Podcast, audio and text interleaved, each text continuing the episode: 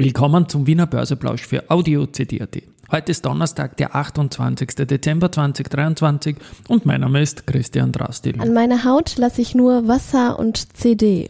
An meine Ohren lasse ich nur Wasser und Audio-CD. Heute ist zugleich der vorletzte Handelstag 2023 und ich liefere auch die zeitlichen Infos zum letzten Handelstag morgen und die Antwort auf die Frage, wo die 30. und letzte Folge von 30 x 30 Finanzwissen pur hingekommen ist. Dies und mehr im Wiener Börseplausch mit dem Motto Market Hey, and Me. here's Market and Me. Podcasting for Equity. With Homie B. Hey, den Zeitgeist,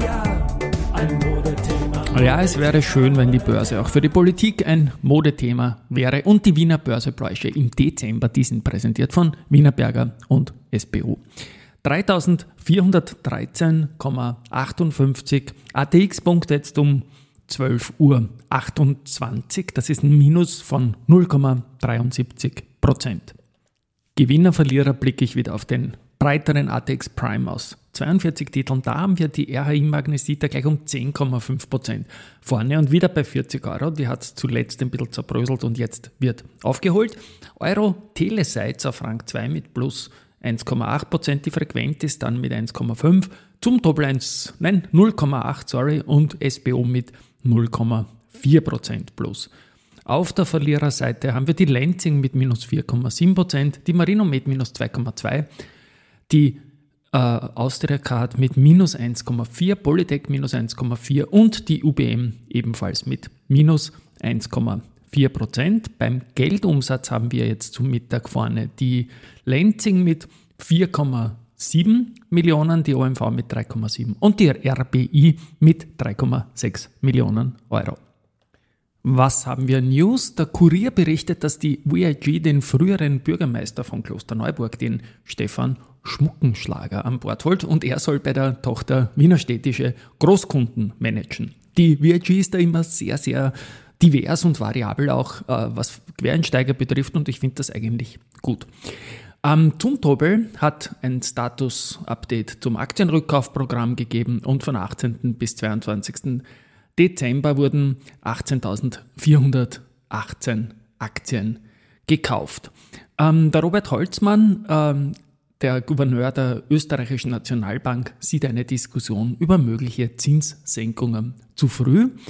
Und es gibt natürlich auch 2024 keinerlei Garantie für Zinssenkungen. Gut, Garantien kann es eh nie geben, aber dieser Ausblick ist durchaus auch sehr interessant. Die BAWAG hat was Kluges gemacht, nämlich das Grundkapital durch Einziehung von 3,9 Millionen Aktien von 82,5 Millionen Aktien auf, richtig gerechnet, minus 3,9, 78,6 Millionen Aktien herabgesetzt.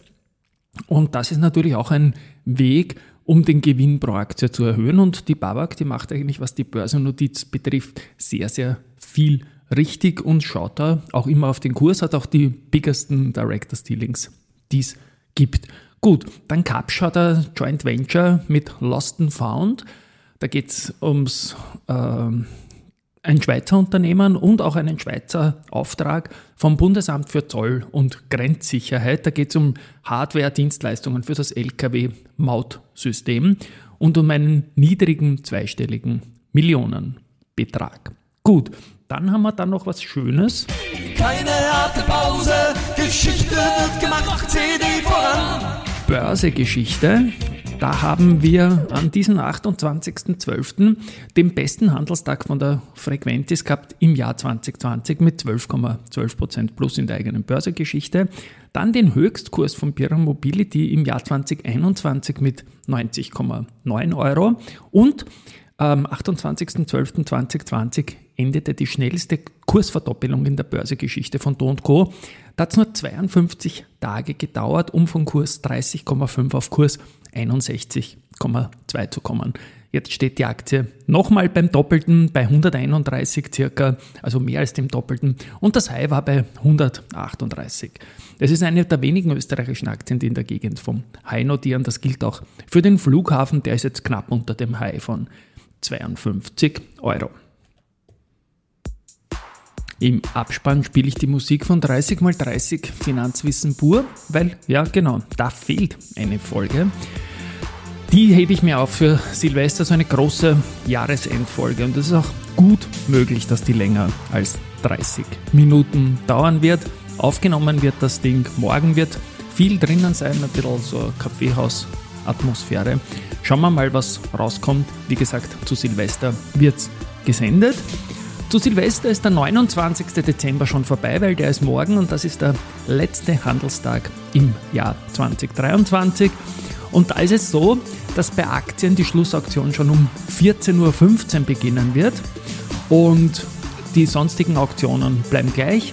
Bei Anleihen ist um 14.25 Uhr sehen Sie dann und bei den strukturierten Produkten ist die Schlussauktion ebenfalls um 14.15 Uhr. Also dann, wenn das dann alles vorbei ist, so circa um halb drei, dann war es das auch mit dem Jahr 2023. Aber zu Silvester gibt es noch die launige 30x30 Schlussfolge dann. Tschüss und Baba, bis morgen.